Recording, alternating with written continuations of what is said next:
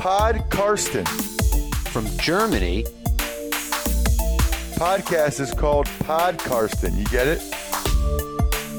Listen to Pod Karsten. Carsten Keller ist vor Ort für Paddel Magazin.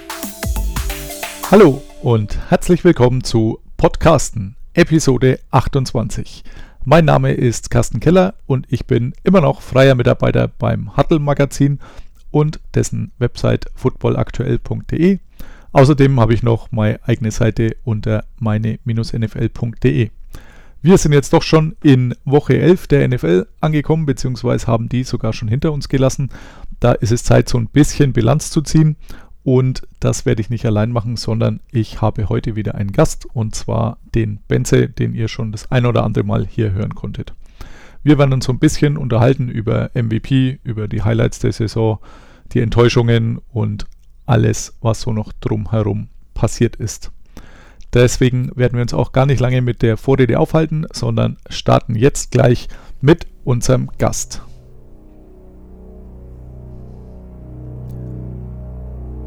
Und jetzt. Bei Erstellen der Webseite letstalkfootball.at war er 30 Jahre alt, also keine Ahnung, wie alt er jetzt ist. Als Spieler einmal österreichischer Meister der Junioren, als Coach zuletzt bei den Cologne Crocodiles im Senior Team als Quarterback und Wide Receiver Coach 2017 tätig und 50% des Let's Talk Football Podcasts Benze Lukas. Hallo Benze, schön, äh, dass wir diesen Home and Home Podcast einrichten konnten. Jo, hallo. Ich habe schon angekündigt im Intro, also wir wollen uns so ein bisschen Bilanz ziehen nach jetzt doch schon äh, elf Wochen, also mehr als der Hälfte, aber das schadet ja gar nicht. Beginnen würde ich ganz gern mit dir mit äh, dem MVP, das äh, meiner Meinung nach so ein bisschen offener ist, als es die letzten Jahre war. Ähm, wie, wie ist denn dein Take dazu? Ja, das ist ja ähm, etwas, das wir auch im, in der letzten Podcast war mit dir, im vorletzten Podcast haben wir das mit dem Kurt auch ganz kurz besprochen und ich finde, also vor allem nach der, äh, nach der Performance jetzt äh, beim aktuellen Spielwochenende, ähm, ist für mich Lamar Jackson eigentlich, ich will jetzt nicht sagen super klar vorne, weil, weil Russell Wilson äh, hat ja bisher schon immer seine, seine Magic gezeigt und ich glaube, das wird er sicher auch noch ein paar Mal machen. Vor allem haben sie ja zumindest die 49ers äh, aus diesem unbesiegt Status rausgenommen, was ja immer für, für so MVP-Kandidaten, äh, glaube ich, ganz, ganz gut ist oder ganz wichtig ist. Aber für mich ist trotzdem Lamar Jackson derzeit führend, einfach nur weil es einfach crazy ist, was er teilweise aufführt. Also einfach richtig, richtig gut, richtig unterhaltsam, richtig, äh, macht richtig Spaß, ihm zuzuschauen.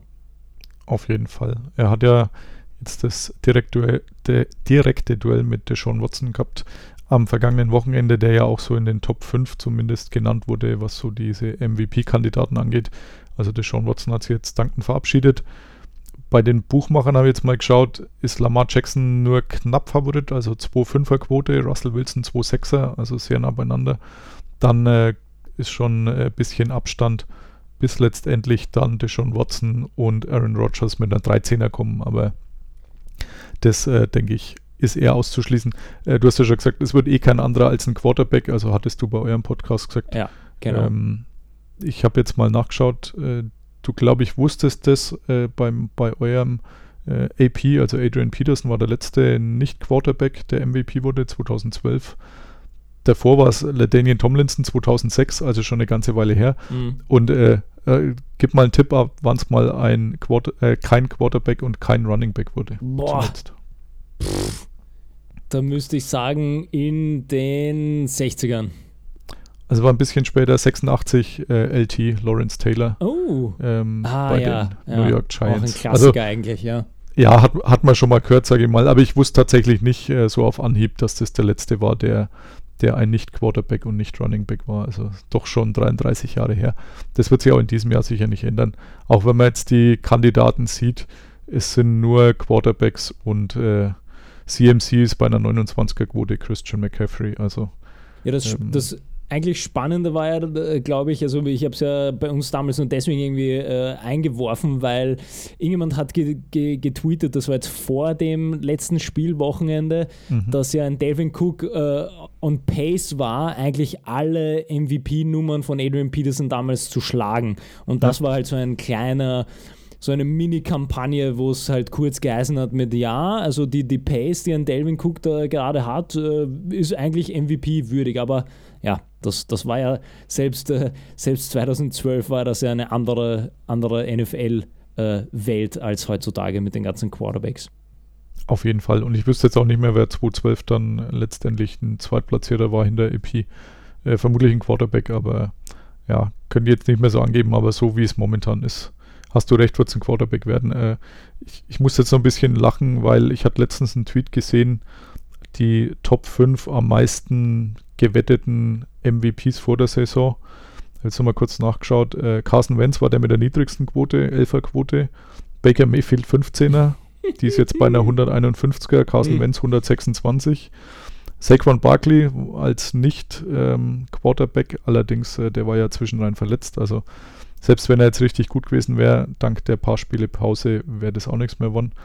Und äh, tatsächlich am besten Mitchell Trubisky. 41er Quote wow. damals. Jetzt äh, läuft er bei Bet365, als ich vorhin nachgeschaut habe, unter andere auf Anfrage. Also höher, höher als 151. Das finde ich fast so gut wie am Wochenende den bei ES, also dieses ESPN Score Center ist echt immer wieder für Überraschungen gut. Neulich, neulich hat es eine 1-0-Führung der New York Jets gegen die Dolphins äh, angezeigt am Scoreboard. äh, diesmal diesmal äh, war es bei den Colts äh, ein Quarterback. Äh, kein Passing-Game oder so ähnlich, hat 5 äh, von 8 angebracht für 141 Yards, aber kein Quarterback hieß der Quarterback irgendwie. Und so ähnlich ist hier auch. Also andere auf Anfrage ist auch ein sehr schöner Titel für Mitchell Trubisky. Ja, ein Dark ähm. Horse, ähm, der mir noch so zwischendurch eingefallen ist, weil, aber es ist halt natürlich die Frage, wie, wie, ähm, wie das letztendlich einfach nur aufgrund der, der anderen Performances aussehen wird, ist halt ein Dak Prescott, der halt auch äh, mehr und mehr eigentlich ziemlich, ziemlich verrückte Nummern postet und halt ähm, mehr und mehr zum, zum wichtigsten Offenspieler wird und nicht äh, Sieg, wie man das ja, ja, oft gerne hätte. Ja, Sieg hat ja schon seinen Vertrag, Deck braucht noch, äh, Deck hat eine 17er Quote, ist aktuell auf Platz 6 mhm. äh, also gemeinsam mit, oder dran. Platz 5, genau mit Pat Mahomes, aber der war ja eben auch verletzt. Ähm, aber schon deutlich dann vor Christian McCaffrey als dem nächsten. Ähm, ja, wenn er so weitermacht wie die letzten vier Spiele, dann könnte es tatsächlich nochmal interessant werden, aber glaube ich jetzt nicht dran. Okay, vom, vom MVP ähm, mal in die Niederungen. So die größte Enttäuschung der Saison für dich äh, bisher? Ja, das war, das war richtig schwer, weil ähm, es so viele die, gibt. Die, ja, e, e, einerseits ja, aber auf der anderen Seite waren halt tatsächlich die Teams, die mir dann so zwischendurch eingefallen sind, zum Beispiel also, also ein Browns-Team, ja, Klassiker, ja. Wo, man, wo man halt einfach den Hype hatte. Ähm, was aber auch irgendwo vielleicht klar war mit einem Sophomore Quarterback, einem ähm, äh, neuen Coach oder neuen Head Coach. Äh, dann sind mir die Jets irgendwie so eingefallen, viele Signings gemacht, äh, CJ Mosley verletzt. Äh, aber dann ist mir wieder eingefallen, ja, okay, Adam Gaze war noch nie gut als Coach. Das mhm. heißt, auch das ist nicht eigentlich nicht wirklich eine Überraschung oder eine Enttäuschung. Dann war so mein, mein dritter Kandidat, den ich genommen hätte, wären die Rams gewesen. Mhm. Aber selbst da war ich nicht wirklich überrascht, weil wir schon jahrelang gesagt haben, dass einfach die Cap-Situation, das Roster-Management von Les Snead ist halt nicht sustainable. Das kann so nicht funktionieren. Das war ein, ein massiver Glücksgriff, dass man ein gutes Jahr rausbekommen hat aus der ganzen O-Line mit einem Andrew Whitworth, der auch schon ähm, 35 plus ist. Das war klar, dass der das nicht, äh, nicht halten kann. Rob Havenstein hat ziemlich abgebaut, man hat Guards verloren und so weiter und so fort. Also da, da war ich nicht so überrascht. Und deswegen habe ich mich dann letztendlich, wie wir ja in, in unserem gemeinsamen Podcast besprochen haben, habe ich für mich als größte Entscheidung, Enttäuschung die, ähm, die Ref-Situation der NFL äh, genommen als Gesamtthema mit Beginn mit der, der Holding-Diskussion in der Preseason, dann diese ganzen sehr eigenartigen PI-Geschichten und ja, generell generell einfach ähm, öfter, öfter Spiele, wo man nicht mehr so den Spaß daran hat zuzuschauen. Also ich denke da nur an das Cowboys-Jets-Spiel, wo ich glaube in den letzten, äh, also entweder schon nach dem Two-Minute-Warning oder knapp davor, gab es halt wirklich eine Sequenz von drei, vier oder fünf Plays hintereinander mit Flags und das hat dann auch einfach so keinen Spaß mehr gemacht zuzuschauen und das ähm, ja, übernimmt dann für mich so dann doch die, die Führung bei den größten Enttäuschungen. Mhm. Äh, durchaus nachvollziehbar. Wer die Geschichte mit Pass Interference, Holding und so weiter genauer hören will, dann bitte beim Let's Talk Football Podcast 336 reinhören, äh, wo ich zu Gast bin. Also deswegen auch ein Home and Home Podcast. Also man ist gegenseitig zu Gast für die, mit die mit dem Begriff vorhin nichts anfangen konnten. Ja, für mich waren es jetzt die Rams. Also ich habe äh, auch etwas überlegt, aber bei mir kommt noch dazu, ähm, bin in so einem Charity-Tippspiel drin, ähm, wo man vier Teams zieht. Äh, da gab es so eine Draft-Reihenfolge. Ich durfte, glaube ich, als Vierter ziehen äh, und habe dann die Rams genommen. Und es waren dann letztendlich die Siege dieser vier Teams, die man hat, addiert. Und wer am Ende, wessen, wessen Vierer-Kombo die meisten Siege hat, ähm, der, der darf dann ein paar Euro äh, spenden. Äh, da waren die Rams mein erster Pick. Ähm, war ich auch nicht so unglücklich drüber, grundsätzlich, weil ich eigentlich dachte, dass dieser Super Bowl Hangover vielleicht an ihnen vorübergeht, aber die Offense ist ja wirklich nur noch ein Schatten ihrer selbst. Also Gurley und Goff äh, enttäuschen eigentlich fast jede Woche, auch wenn Gurley jetzt gestern doch mal wieder ein bisschen zuschlagen konnte. Aber trotzdem ist er bei Weitem nicht so explosiv wie letztes Jahr und schaut ja doch momentan fast so aus, als könnte man an den Playoffs vorbeischrammen. Also ist auf jeden Fall alles andere als ein Gmade Wiesen, wie der Niederbayer so sagt. Von der Enttäuschung äh, zu den Highlights ähm, oder das Highlight der Saison, mir sind gleich eine ganze Reihe eingefallen, äh, die ich da mal kurz streifen werde, aber ich würde natürlich dir gern den Vortritt lassen. Ähm, ich, ich fasse das äh, alles unter einem ähm, Gesamtbegriff zusammen, nämlich äh, sämtliche crazy Plays von Lamar Jackson. Mhm. Ich glaube, da das muss ja. man auch, glaube ich, gar nicht aufführen. Also spontan äh, muss man, glaube ich, dann nur an das äh, Cincinnati Bengals Spiel denken. Genau. Ja. Äh, beziehungsweise auch, auch sämtliche Pässe, die er halt macht. Also da, da, das läuft einfach richtig gut, seine Titans, die er bedient. Wie gesagt, ähm, macht einfach unheimlich viel Spaß, ihm zuzuschauen. Äh, dieses, äh, diesen Run äh, gegen die Bengals von der Mittellinie, den habe ich bei mir auch mit aufgeschrieben als eins davon, weil der einfach so nach Metten aussah. Also, wo ich gesagt hätte, wenn man so, so am Fernsehen sieht, als neutraler Beobachter und sagt, cool, wie realistisch diese, diese Videospiele mittlerweile so aussehen. Man, man, könnte echt meinen, dass er echtes Spiel ist, ja, weil, weil so wie er läuft, war es wirklich unwirklich. Also auch Nick Chubb hatte mal so einen ähnlichen Run, aber deutlich näher an der Endzone äh, bei den Browns in irgendeiner Woche, also so ein Touchdown dann, wo man sagt, ja, wo wirklich den, den Verteidiger mit zwei Körpertäuschungen wirklich aus den Socken kippt. Ähm, Sachen, wo man sagt, da sieht man dann doch mal den Unterschied, dass das richtige Athleten sind und unser Eins würde sowas äh, nicht zusammenbringen, ohne sich die Füße zu brechen. Also mhm.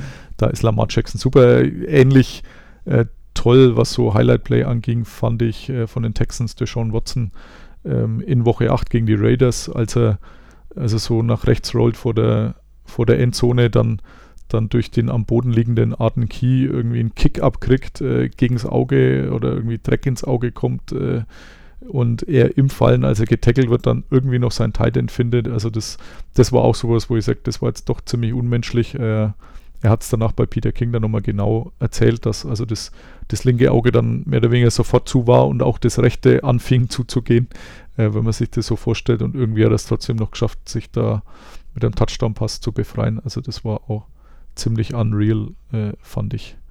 Und äh, jetzt weiß ich nicht, du hast wahrscheinlich keins mehr, gell? Ähm, also ich habe hab ganz konkret, habe ich mir aufgeschrieben, wortwörtlich alle crazy Plays von mhm. Lamar. ja, also dann äh, jetzt noch die anderen Lamar äh, Jackson Plays und äh, für mich äh, persönliches Highlight noch so ein bisschen das Tottenham Stadium, ähm, bei dem ich äh, Anfang Oktober bei der Eröffnung dabei sein durfte.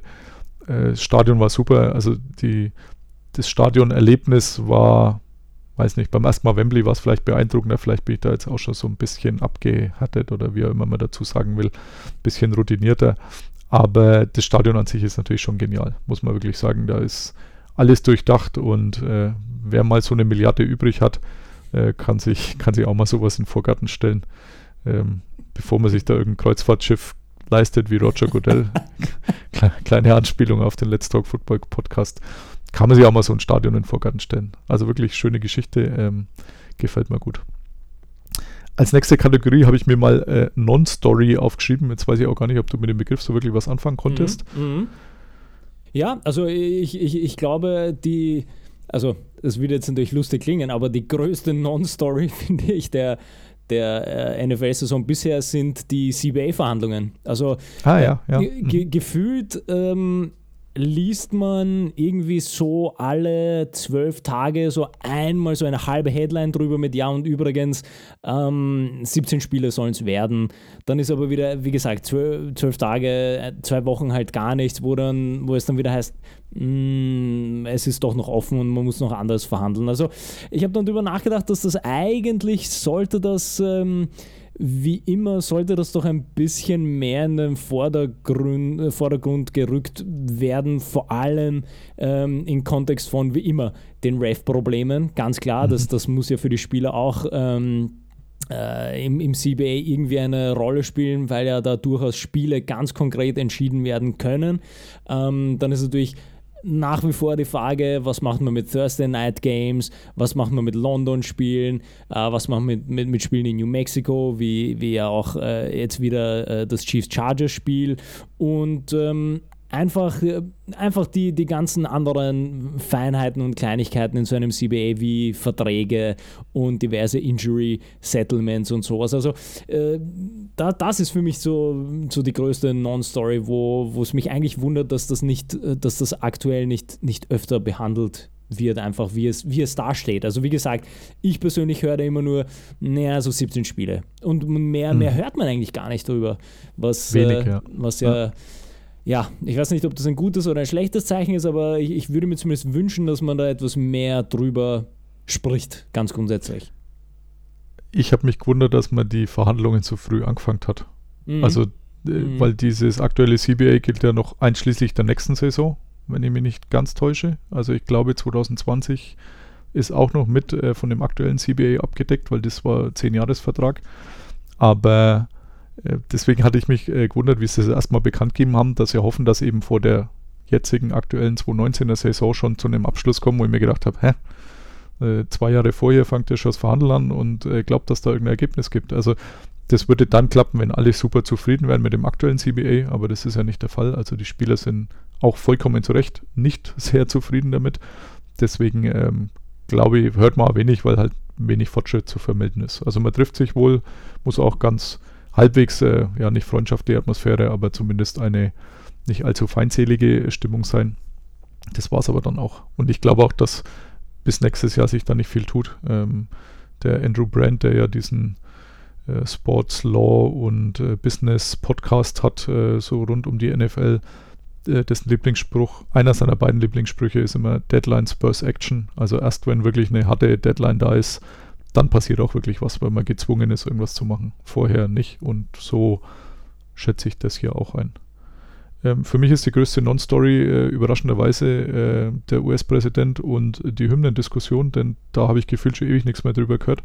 Hm. Ich habe irgendwann im Frühjahr einen Artikel geschrieben, als da diese, hm, ich kann nicht mal mehr sagen, ob es eine Vereinbarung war, als da irgend so eine Vorgabe Gabe rauskam, was da passieren muss, was nicht, dann hieß es gleich, Moment mal, das ist aber im CBA nicht so vorgesehen und dann, dann hat man irgendwie so ein bisschen zurückgerudert und das Ganze eigentlich komplett einschlafen lassen. Also weder wüsste ich, wie viele in diesem Jahr gekniet haben, ob überhaupt einer oder viele, keine Ahnung.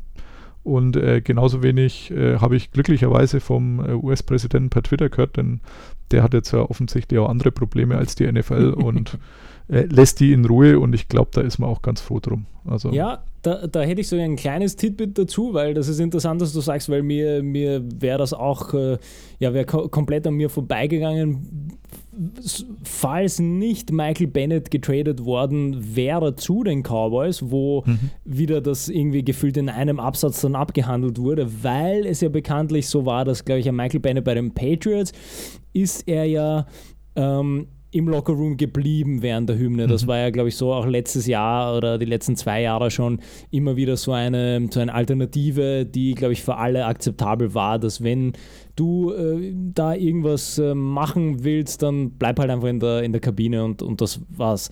jetzt ist aber Michael Bennett zu den Cowboys getradet worden, die ja, ähm, ja notorisch äh, Jerry Jones Pfeife nach tanzen, wo es ja von Anfang an klar war, dass alle draußen sein müssen, keiner darf knien, etc. etc. Da hat man ja damals sogar die Cowboys, glaube ich, in Arm in Arm ist man dann irgendwie auch mhm. da mal gestanden, klarerweise, hat man machen müssen. Und äh, da war dann auf einmal aber wieder, das war auch so, so, so, nebenbei wieder in einem Absatz, ist dann halt irgendwo mal erwähnt worden, so, ja, und übrigens, Michael Bennett ähm, hat jetzt irgendwie nicht konkret kommunizierte Regelungen gehabt oder das, da, da, da, darüber gab es äh, keine News, aber er steht halt jetzt mit an der Sideline auf einmal ähm, mit seinen Teammates während der Hymne. Also das ist so das Einzige, was ich darüber noch irgendwie aktuell mitbekommen habe. Hm. Also ich hätte es jetzt gar nicht sagen können, aber es stimmt. Ich habe aber auch nicht aufgepasst. Ähm, ich habe zwar das Spiel nebenher laufen gehabt jetzt bei den Lions, aber keine Ahnung, was äh, Bennett für einen Impact hatte, nachdem ich den Spielbericht nicht geschrieben habe, ähm, geschweige denn, dass mir da irgendwas bei der Hymne aufgefallen wäre, wobei bei den NFL Game Pass Spielen glaube ich die Hymne sowieso nicht kommt. Also ich kann mich nicht daran erinnern, dass ich da mal eine hatte. Meistens wird erst hingeschalten, wenn es dann quasi mit äh, Münzwurf oder Kickoff irgendwie losgeht. Aber ja, wie gesagt, Non-Story. Positive Überraschung, äh, fangen wir mit, mit, mit dem Guten an. Also bin gespannt, wen du da aus den vielen positiven Überraschungen rauspickst? Ähm, da bin ich natürlich sehr biased, äh, weil ich ja sehr kritisch war Deck gegenüber. Ähm, noch mhm. letztes Jahr, also gerade zu Beginn, wo man ja auch schon letztes Jahr irgendwie große Hoffnungen hatte, dass er halt so einen Entwicklungsschritt macht und äh, waren die ersten paar Wochen halt wirklich eher, eher, eher schwach, beziehungsweise ist dann irgendwie noch schlechter auch noch geworden, so gefühlt. Ähm, die Frage war dann natürlich, ob das an Scott Linehan äh, gelegen hat, ob da einfach die ganze Offense nicht gepasst hat, ob da Jason Garrett irgendwie ähm, mit reingespielt hat. Man, man weiß es letztendlich noch immer nicht. Er ist aber für mich das, das positivste, äh, die größte Überraschung, weil er sich halt wirklich zu einem, weiß nicht, Top 5 Quarterback vermutlich so langsam gemausert hat. Also wirklich tolle Leistungen. Das Team ähm, sollte um ihn herum aufgebaut werden, beziehungsweise eine Offense sollte über ihn äh, laufen, ganz konkret und nicht mehr über das Running Game und Sieg. Ich glaube, das ist mittlerweile allen ähm, bewusst. Die, die, die, die Frage bleibt vermutlich, ob das äh, wirklich an Kellen Moore und seiner Offense liegt. Ähm, da kann man ja dann immer wieder auch ein paar Spiele einwerfen, wo das Playcalling offensiv ähm, eher fragwürdig war, wo Deck vermutlich hätte mehr machen können.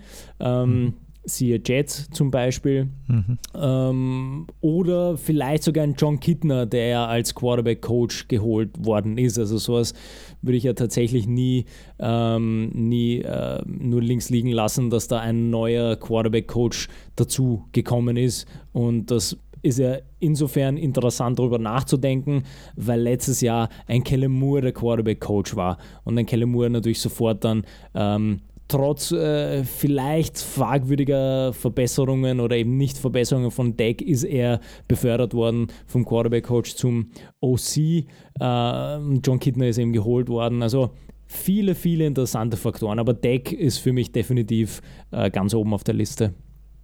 Und das Schöne für ihn und äh, dem gönne ich es auch wirklich, weil er ein netter Typ zu sein scheint, ohne dass ich jemals mit ihm gesprochen habe, glaube ich. Nee, habe nicht mit ihm gesprochen.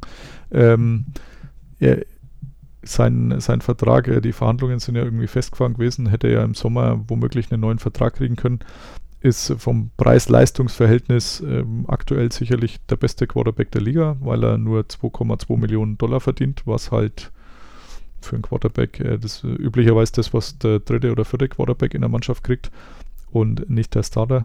Und äh, ich freue mich für ihn, dass er dann wahrscheinlich nächste Offseason, wenn es halbwegs so weitergeht, äh, der bestbezahlte Spieler der Liga wird ähm, und Jerry Jones da richtig den, den Geldbeutel aufmachen muss. Deswegen, ich, ich war auch sehr begeistert, dass jetzt die letzten vier Spiele wirklich gut ausgesehen haben. Mhm.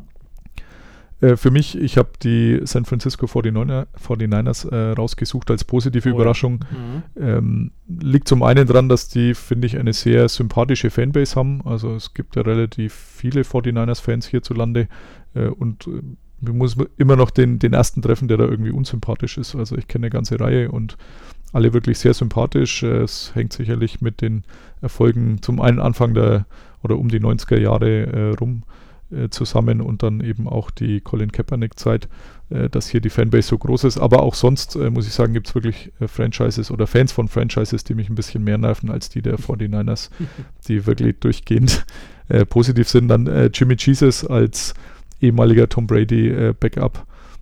auch so einen kleinen Stein im Brett. Und dann kam noch dazu, dass ich die auch vor der Saison so ein bisschen gewettet hatte. Also die hatten eine Siegvorgabe over under 8,5 wo ich gedacht habe, naja, neun Siege finde ich jetzt nicht unrealistisch und äh, habe auch ein bisschen was auf Divisionssieg gesetzt. Also könnte schlechter aussehen, äh, was das Ganze angeht und bin ich tatsächlich sehr zufrieden und denke, äh, war so vielleicht nicht ganz zu erwarten.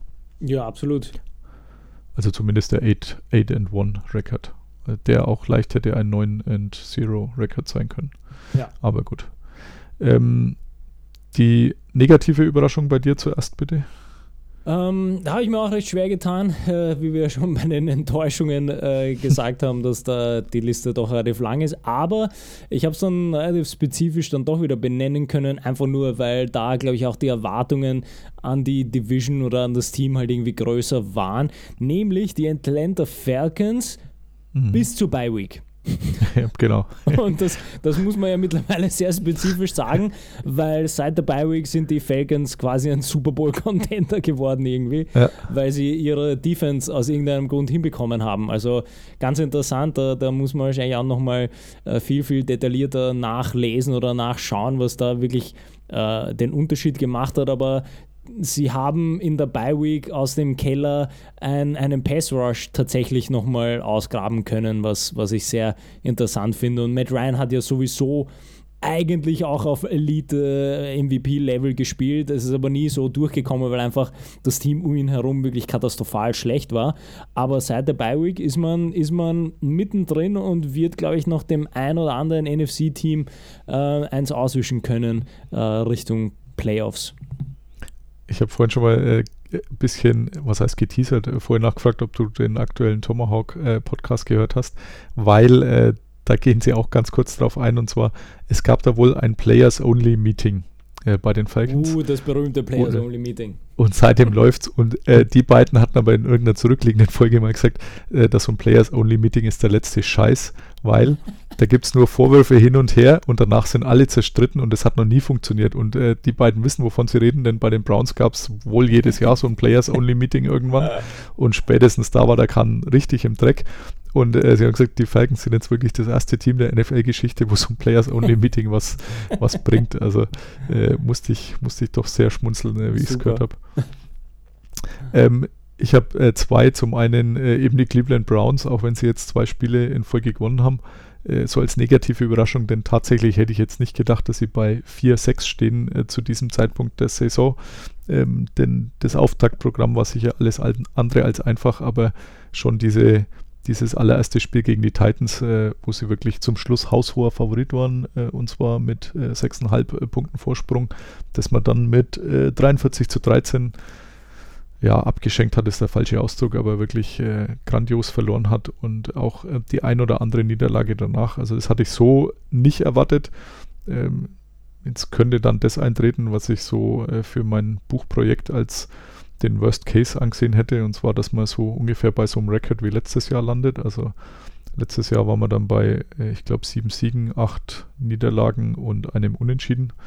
Äh, wenn man irgendwo so um 8 und 8 rum landet, ist jetzt momentan nicht ausgeschlossen, keine Playoffs, aber dafür äh, irgendwo im Mittelfeld. Also ähm, da hatte ich mir sicher mehr erwartet und äh, deswegen eine der negativen Überraschungen. Die zweite persönliche negative Überraschung, äh, das Gastspiel von Antonio Brown bei den New England Patriots. Uh, das habe ich schon wieder äh, ganz verdrängt, ja.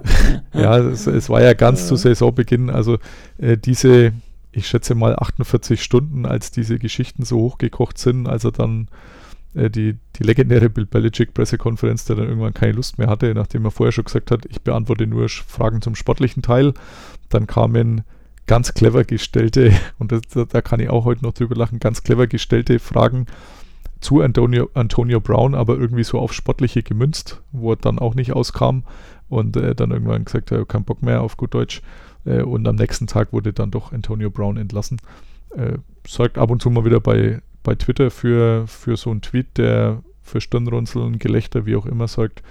Aber diese Clown-Show, muss ich sagen, ähm, sowohl die Verpflichtung als auch wie es dann weiterging, das hätte ich auf jeden Fall nicht gebraucht. Ja, ich, ich, ich finde noch immer, also das, das, äh, das ist mir noch so im Hinterkopf geblieben, die äh, klassisch auf Twitter, diese, diese ganzen Tweets mit äh, Days since uh, Antonio Brown News oder mhm. Scandal und dann ja. halt immer der Retweet mit Null. Null. Ja. Null. So jeden Tag aufs Neue.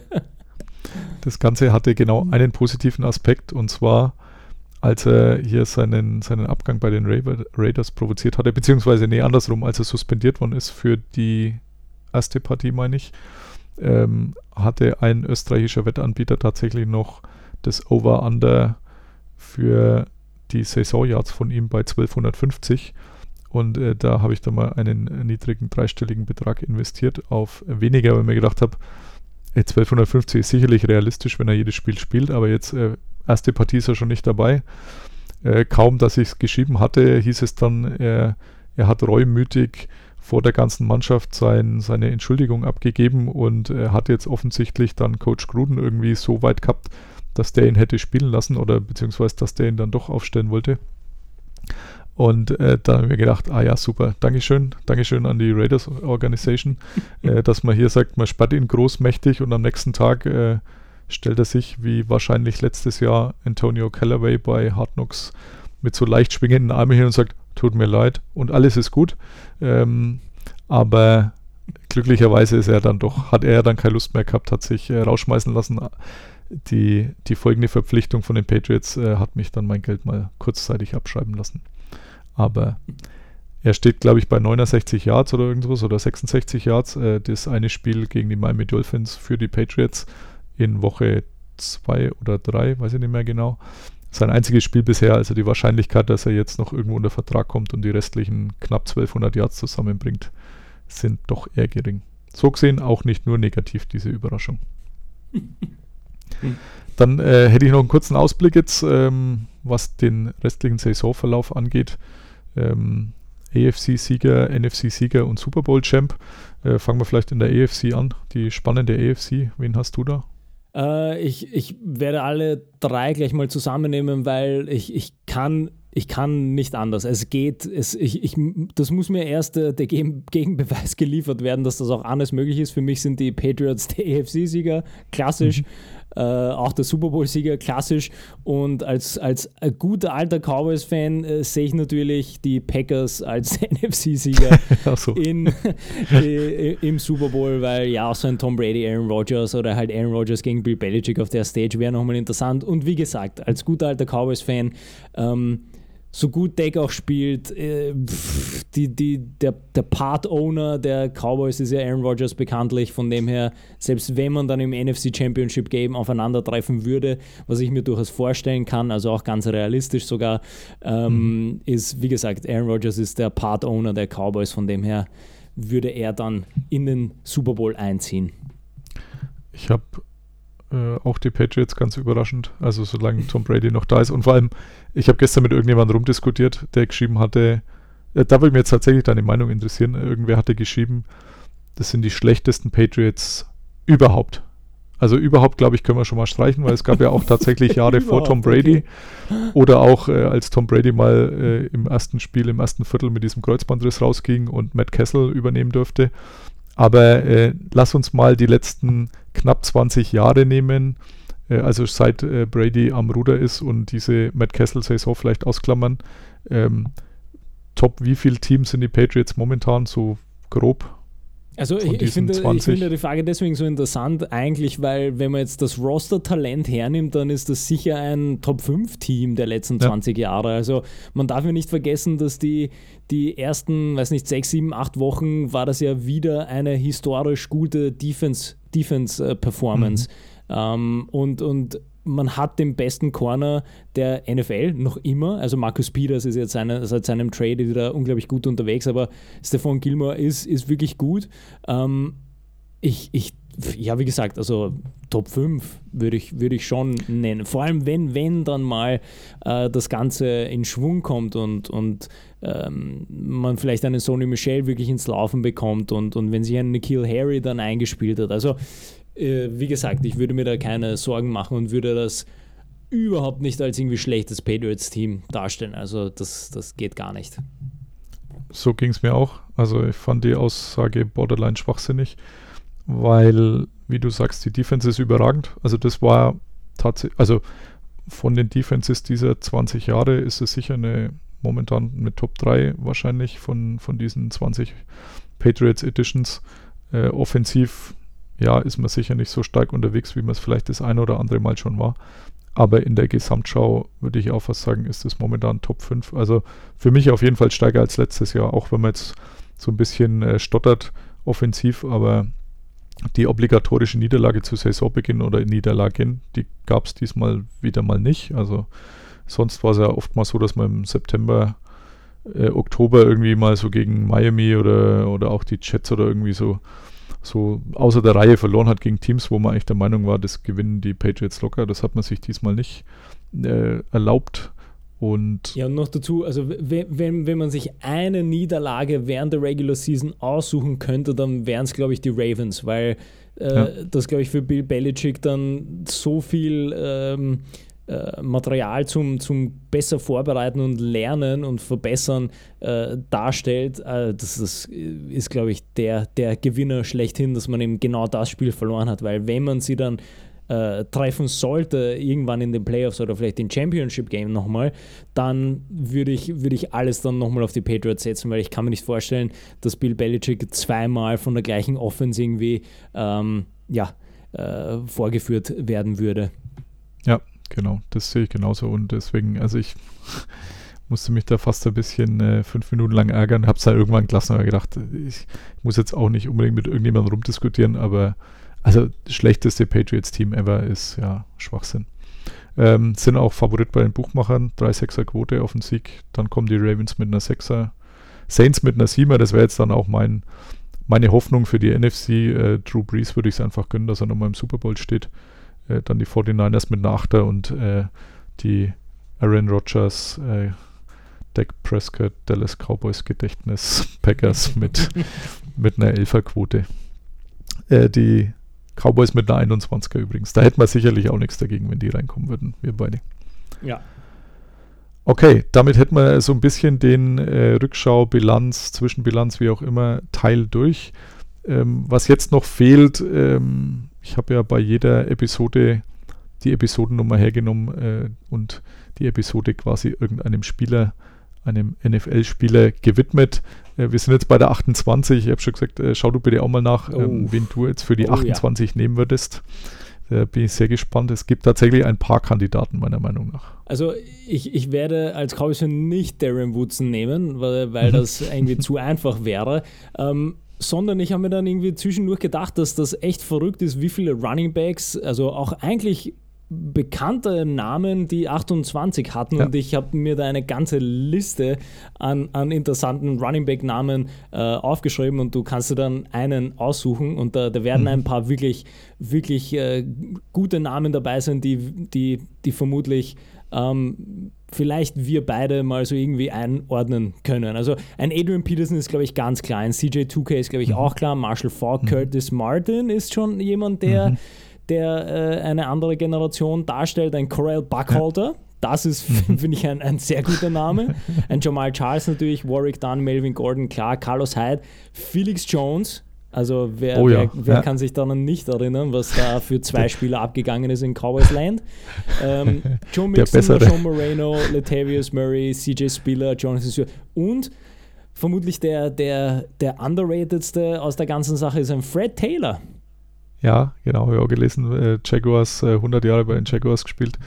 Ähm, Felix Jones äh, hab, ist in meiner Liste gar nicht so wirklich aufgetaucht, weil äh, ich gehe da immer zu. Ich glaube, Pro Football Reference heißen die, wo man, wo man die Spieler nach ihrer Rückennummer genau, sortieren genau, kann. Ja, ja. Und äh, da gibt es auch irgend so einen komischen Wert. Ich habe keine Ahnung, nach was der sich bere ähm, berechnet. Äh, AAV heißt der, irgendwas mit Value auf jeden Fall. Und ähm, äh, Felix Jones ist da komischerweise nicht bei den Top Ten gewesen, nachdem ich es danach sortiert hatte. Also der, der war ja bei den, eben bei den Dallas Cowboys, ähm, war bei den Arkansas Razorbacks. Äh, da aber in so einem Timeshare mit Darren McFadden und äh, Darren McFadden war super duper und Felix Jones war halt auch da. Und, und als dann Darren, gedraftet worden ist, weil ja diese, diese Arkansas Jerry Jones Connection halt so Genau. groß ist und dann muss man ja die Leute draften, weil wie auch immer, Jerry Jones mag das College. Ja, Jerry, Jerry, äh, Jerry Jones wollte ja auch unbedingt Darren McFadden, der Ja, genau, ja dann genau. später irgendwann mal bei den Cowboys war. Ja, Das- ja richtig, genau. Richtig. Ähm, aber der hätte ihn natürlich damals gern gehabt, der ging aber dann, glaube ich, an Nummer 3 oder irgend sowas weg, also äh, weit weg von dem Draftslot der Cowboys. Und dann hat man sich irgendwie so mit dem kleinen Trostpreis äh, abgefunden und wie du sagst, also so zwei, drei gute Spiele hatte Felix Jones. Allerdings nicht genug, um jetzt hier in diese elitäre Position des Namenssponsors des äh, Podcasts Nummer 28 zu kommen. Ähm, ich habe mir auch Adrian Peterson aufgeschrieben, aber gut, äh, dank seiner Züchtigungsmethoden muss er natürlich aus moralischen Gründen jetzt leider, äh, ja, leider hier einen Schritt zurück machen. Äh, Curtis Martin, ja, du hast auch schon gesagt, ähm, war ja lang bei den Jets, war dann auch noch bei den Patriots und da auch Ja. ziemlich erfolgreich. Mhm. War so ein bisschen das Musterbeispiel für so ein, hm, ja, Sorgenkind ist vielleicht der falsche Ausdruck, so einen angeblich schwierigen Spieler, der dann aber bei Bill Belichick zum Musterschüler wurde, so ungefähr. Ah, nein, Quatsch, äh, habe ich jetzt mit Corey Dillon verwechselt. Aber Curtis Martin, ähm, ähnliche Historie, was die, die Teams angeht. Aber stimmt, er war nicht das Sorgenkind, das war Corey Dillon. Genau. Äh, ich hätte mich jetzt äh, für die Nummer 28 von Marshall Falk entschieden. Ähm, einfach weil der schon einen sehr starken Impact hatte. Das war jetzt auch, glaube ich, der, der von diesem Value da am höchsten war. Äh, 94 an Nummer 2 gedraftet worden von den Colts. Das war mir auch gar nicht mehr so bewusst, dass der am Anfang bei den, bei den Colts war, von 94 bis 98. Mhm. Ähm, hat dann da nach seinem Rookie-Vertrag so ein bisschen Vertragsschwierigkeiten gehabt, paar, paar Trainings dann ausgelassen und äh, überlegt, ob er nicht einen Holdout macht, ähm, weil er seinen Vertrag outplayed hat, wie sein Agent damals gesagt hat. Ja, er war einfach zu stark für das, was sie ihm bezahlt haben. Und er wollte dann mehr Geld und äh, dann hat man sich entschieden, ihn wegzutraden für einen Second- und einen Fifth-Round-Pick. Also gar nicht mal so teuer für seine Leistungen bis dahin. Und ist dann so richtig bekannt worden eigentlich bei den Rams, weil er halt äh, der, der Fokus äh, dieser Greatest Show on Turf war mit äh, Kurt Warner und äh, der Offense von Mike Martz. Ähm, siebenmal Pro Bowl, dreimal All Pro, bla bla. MVP war er auch einmal 2000. Äh, 2011 dann auch nach Karriereende, fünf Jahre später, sofort Hall of Fame. Und äh, was mich ja fast am meisten begeistert hat, er hat sechs Kinder von vier verschiedenen Frauen. Das ist mal ein Titbit, das man nicht unbedingt wusste, also ich zumindest nicht. Also äh, drei sind wohl von einer und die anderen drei hat er auf drei weitere Frauen verteilt. Ja fast äh, Antonio Cromartie Levels of äh, Ja. Family Planning. Ich, ich könnte mir vorstellen, dass er sie schneller aufzählen kann als Cromartie, seine Kinder. Also ist, auch, ist ja auch wirklich eine dieser legendären Hartnungsszenen, als Cromartie f- ja nicht verzweifelt, aber so leicht stockend versucht, seine, jetzt weiß ich nicht mehr, waren es sieben Kinder zu dem Zeitpunkt, glaube ich, auf, also seine, seine Vielzahl an Kindern auf die Namen aufzuzählen, die er auch von ähnlich vielen Frauen hat. Also ähm, äh, Familienplanung großgeschrieben und Marshall Falk, also tatsächlich sneaky auch so mit ähm, Kinder, Kinderzeugung ganz vorne mit dabei. Aber wenn er es nicht hat, wer dann? Schön. Deswegen würde ich sagen, also Marshall Falk finde ich Respekt für diese Leistung schon, schon daher sollte er, finde ich, dieses äh, Namensrecht haben, wenn, wenn du keine Einwände hast. Na, also für mich wäre, wär, wie gesagt, Fred Taylor wäre für mich da auf 1b, weil es einfach, das ist halt wirklich ein Klassiker. Den, Ja. den, also Fred Taylor ist, wie, wie- ist für mich dann irgendwie nur in Erinnerung geblieben als so, so wie ein Frank Gore heute, Ja. der halt einfach ewig lang einfach immer dabei war und auch eigentlich immer solide war. Also nie, nie so richtig irgendwie unter die Räder gekommen ist, sondern immer bis er halt retired ist, irgendwie so als solider NFL Running Back ähm, da war, habe ich das Gefühl. Sein Problem war halt so ein bisschen, dass er fast immer in Jacksonville gespielt hat. Oh, weiß ja. gar nicht, ob es durchgehend war. Ich glaube, er war nochmal irgendwo anders. Ja, so aus dem Kopf raus weiß ich nicht mehr genau. ja, Patriots aber, natürlich. Äh, Ja, aber es war jetzt auch eher der unauffällige Stint, aber aber die Mehrzahl seiner Jahre war er auf jeden Fall bei den Jaguars und das ist jetzt auch nicht unbedingt das Team, das so richtig im Rampenlicht steht. Also einer, wenn er immer beim Patriots gewesen wäre, wäre er vermutlich deutlich bekannter gewesen, wie es jetzt äh, im No-Name Jacksonville Ja. Team so der Fall ist. Aber wie du sagst, ja, gefühlt äh, auch mit 44 noch am Platz gestanden. Okay. Dann äh, hätte ich den Teil soweit durch. Äh, jetzt darfst du gerne noch ein bisschen Werbung machen. Ja, klassisch äh, natürlich den, der Hinweis auf unseren Let's Talk Football Podcast. Äh, da haben wir ja eine gemeinsame Folge auch schon aufgenommen. Da äh, sind einige Insider ja auch schon drin gewesen in, in dieser Folge. Äh, ansonsten sind wir auch auf Patreon unterwegs, wo wir uns über jegliche Unterstützung freuen. Und über Patreon bekommt ihr immer äh, Previews und Recaps äh, von Philipp und von mir getrennt äh, zu, ja, nicht immer Primetime-Spielen. Da haben wir teilweise die letzten paar Wochen etwas erweitert. Das heißt, alle guten Matchups oder interessanten Storylines, äh, die halt in Spiele hineinfließen, die besprechen wir über äh, unsere Patreon-Folgen, über Patreon-Specials und den Rest könnt ihr in den normalen Folgen hören, wo wir diverse News äh, versuchen zu analysieren. Ja, Perfekt. Dann sage ich herzlichen Dank. gerne, Und- gerne. Bis äh, zum nächsten Mal. Wir hören uns. Genau. Wir hören uns bestimmt demnächst wieder. Bye, bye. Tschüss. Listen to Pod Karsten. Damit sind wir jetzt dann auch schon ziemlich am Ende. Herzlichen Dank fürs Zuhören, dass ihr so lange dabei geblieben seid. Und wenn ihr zu viel Zeit habt, gerne eine Review, einen Kommentar bei iTunes oder wo auch immer hinterlassen. Natürlich nur, wenn er gut ist. Äh, Auf die anderen können wir gerne verzichten. Und dann hören wir uns hoffentlich demnächst wieder. Danke und bye bye. Listen to Pod Karsten. Pod Karsten. Thank you, Karsten. go. Carsten Keller ist vor Ort für Tunnel Magazin. Karsten, you're a great dude. Danke und alles gut.